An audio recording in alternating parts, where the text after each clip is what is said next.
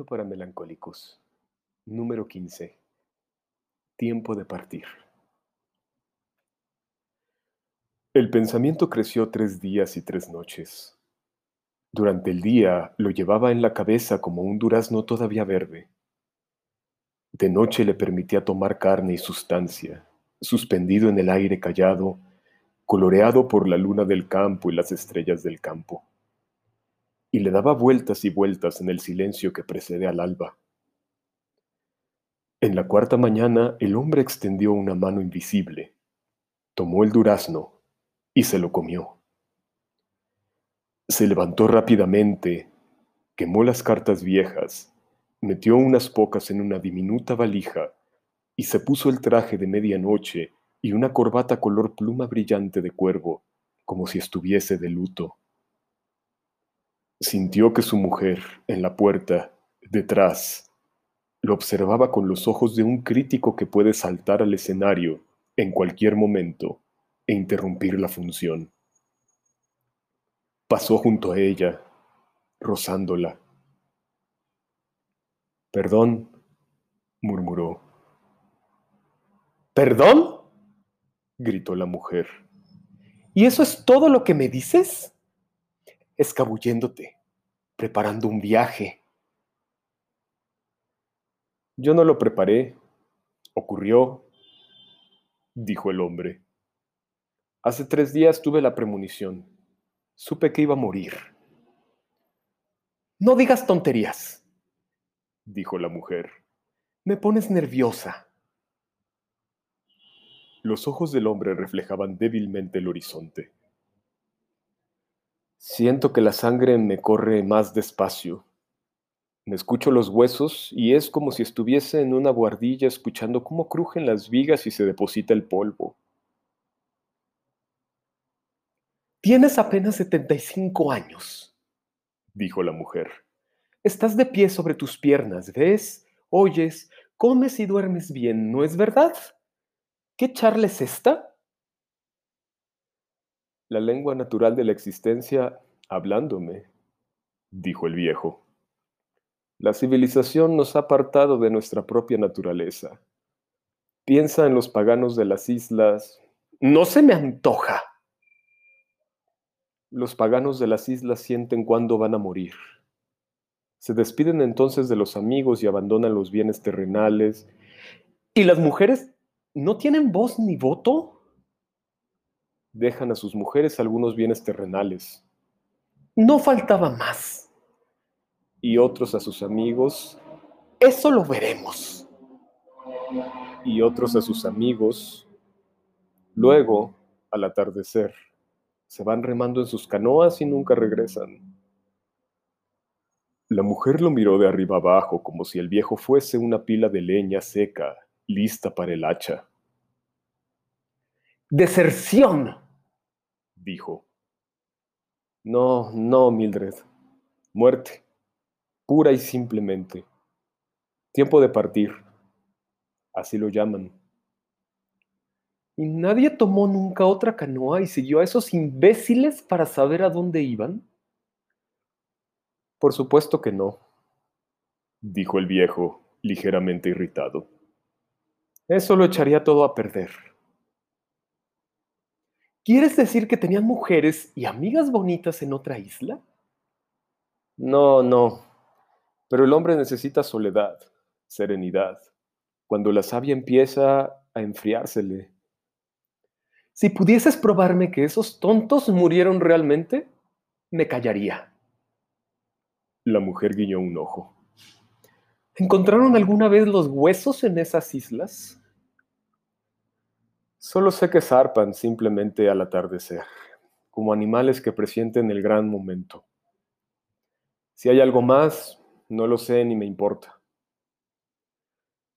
Bueno, yo lo sé y me importa, dijo la anciana. Estuviste leyendo más artículos en National Geographic acerca del osario de elefantes. Cementerio, no osario, gritó el viejo cementerio, osario. Creí que había quemado las revistas. ¿Tienes ejemplares escondidos? Escucha, Mildred, dijo el viejo severamente, tomando la maleta. Mi mente señala el norte. Nada de cuanto digas podrá volverme hacia el sur.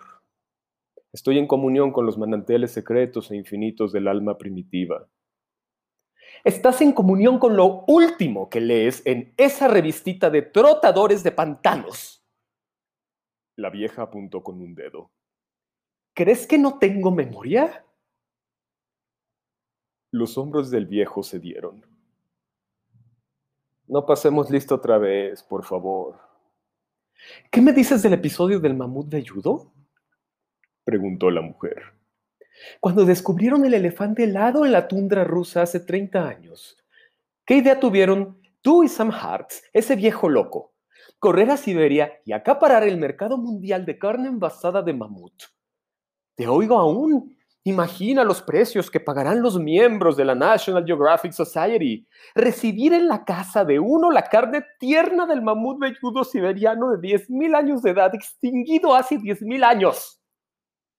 Aún llevo encima las cicatrices. Las veo claramente, dijo el viejo. Y cuando fuiste a buscar la tribu perdida de los óseos o lo que fuese en algún sitio de Wisconsin, te ibas al pueblo los sábados por la noche y te emborrachabas y al fin te caíste en la cantera y te rompiste la pierna y pasaste allí tres noches. Tu memoria, dijo el viejo es perfecta. Y ahora me hablas de nativos paganos y del tiempo de partir. Te diré qué tiempo es. Es tiempo de quedarse en casa. Es tiempo en que la fruta no cae del árbol a la mano. Hay que ir a buscarla caminando a la frutería. ¿Y por qué hay que ir caminando? Alguien en esta casa, no lo nombraré, desarmó el automóvil como si fuese un reloj hace algunos años y lo desparramó en el jardín otros 10 años y solo quedarán un montoncito de rumbre. Mira por la ventana. Es tiempo de rastrillar y quemar las hojas. Tiempo de podar y de serruchar la leña. Tiempo de limpiar las estufas y poner las persianas. Tiempo de reparar las tejas. Tiempo de todo eso y si crees que vas a evitarlo, piénsalo mejor. El viejo se llevó la mano al pecho me duele que no confíes en mi propia sensibilidad natural ante el destino inminente. A mí me duele que National Geographic caiga en manos de viejos locos. Lo lees y enseguida caes en esos sueños que tengo que barrer. A los editores de la Geographic y de la Popular Mechanics habría que traerlos a la bordilla, el garaje y el sótano para que vieran ahí esos botes, helicópteros y máquinas volantes de alas de murciélago, todo sin terminar no solo para que los vieran, sino también para que se los llevaran a sus casas. Habla, habla, dijo el viejo. Aquí estoy como una piedra blanca que se hunde en la marea del olvido. Por Dios, mujer, ¿no puedo alejarme para morir en paz?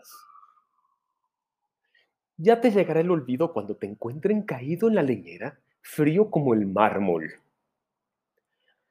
Pilatos, bufó el viejo. El reconocimiento de la propia finitud no es solo vanidad. Tú la mascas como si fuese tabaco. ¡Basta! dijo el viejo. Mis bienes terrenales están apilados en el porche del fondo. Dáselos al ejército de salvación. ¿Las Geographic también? Sí, maldición, las Geographic también. Y ahora apártate. Si vas a morir, no necesitarás esa valija dijo ella. Quita esas manos, mujer. Quizá demore algunas horas. ¿Por qué privarme de los últimos consuelos del mundo? Esto tendría que ser una tierna escena de despedida. Mira, en cambio, recriminaciones, sarcasmos, dudas sembradas a todos los vientos. Muy bien, dijo la vieja. Vete al bosque y pasa ahí una noche de frío.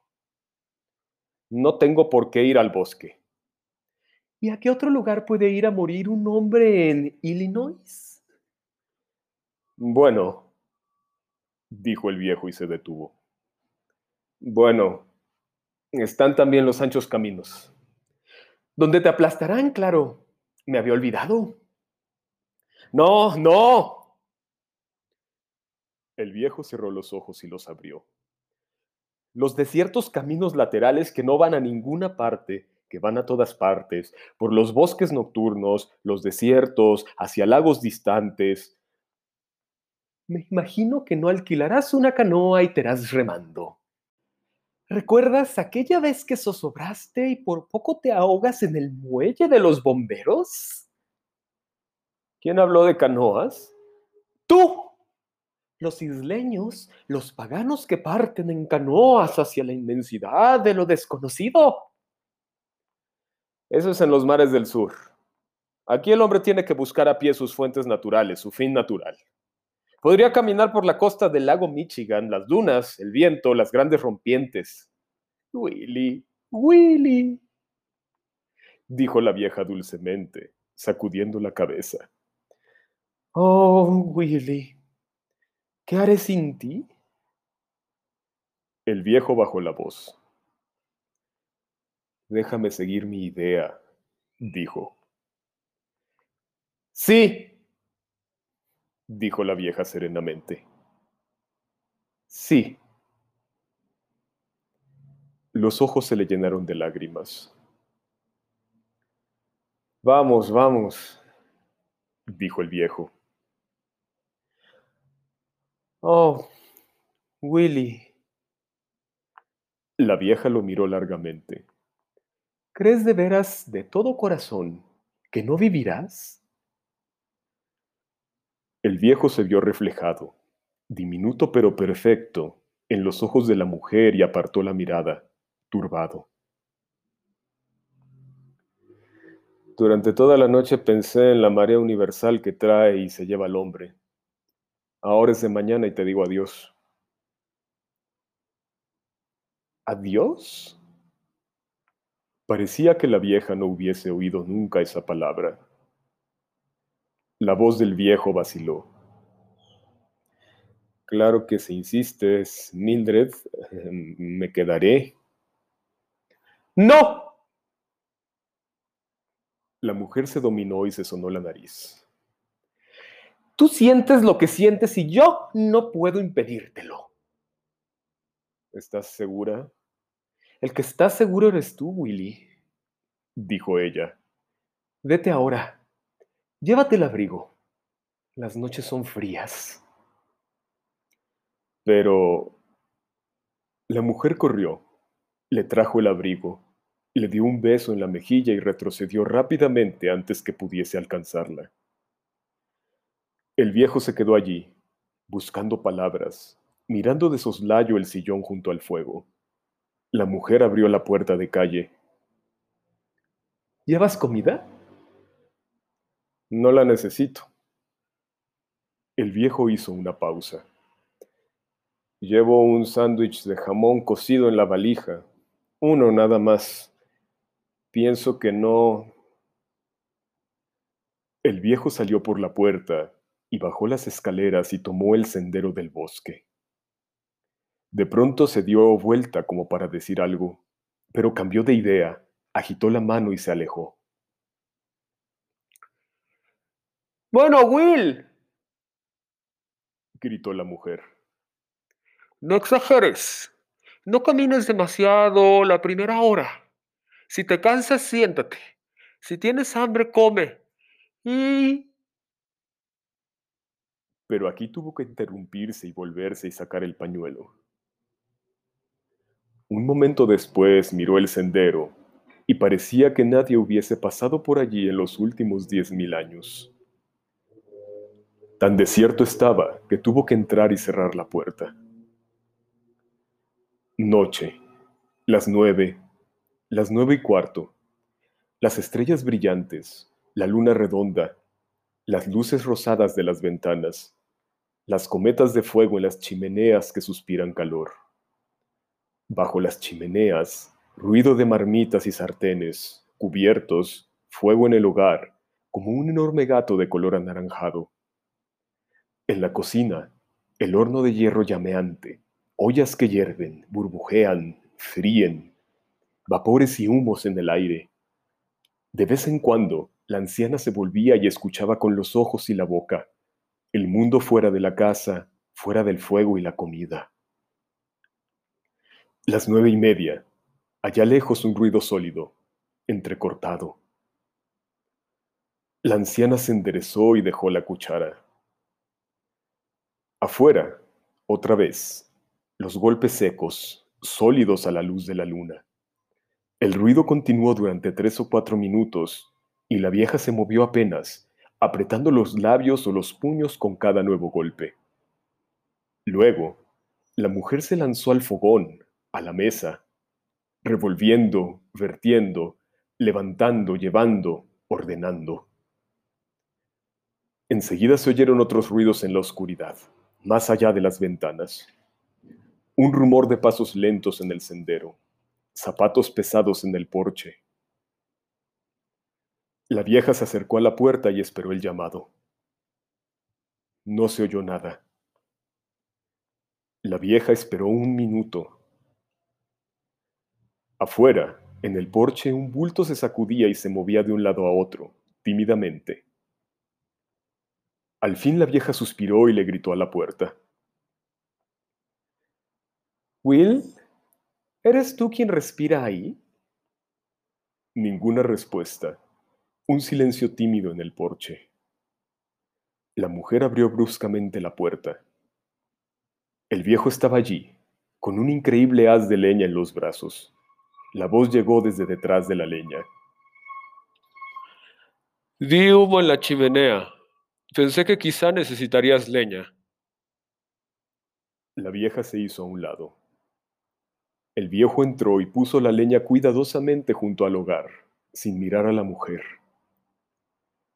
La vieja fue al porche y recogió la valija y entró. Cerró la puerta. Vio que él se había sentado a la mesa. Revolvió la sopa que hervía en la cocina. ¿El asado está en el horno? preguntó el viejo lentamente. La mujer abrió la puerta del horno. El vapor flotó en el cuarto envolviendo al viejo. El viejo cerró los ojos. ¿Qué es este olor? preguntó un momento después. ¿El olor a quemado? La mujer esperó un momento de espaldas y dijo, National Geographic. El viejo asintió lentamente, sin decir nada. Luego la comida apareció sobre la mesa, caliente y trémula. Luego de un momento de silencio, la vieja se sentó y miró a su marido. Sacudió la cabeza miró otra vez y sacudió de nuevo la cabeza. ¿Quieres pedir tú la bendición? dijo. Tú, dijo el viejo. Sentados en la habitación cálida junto al fuego brillante, inclinaron las cabezas y cerraron los ojos. La mujer sonrió y comenzó. Gracias, Señor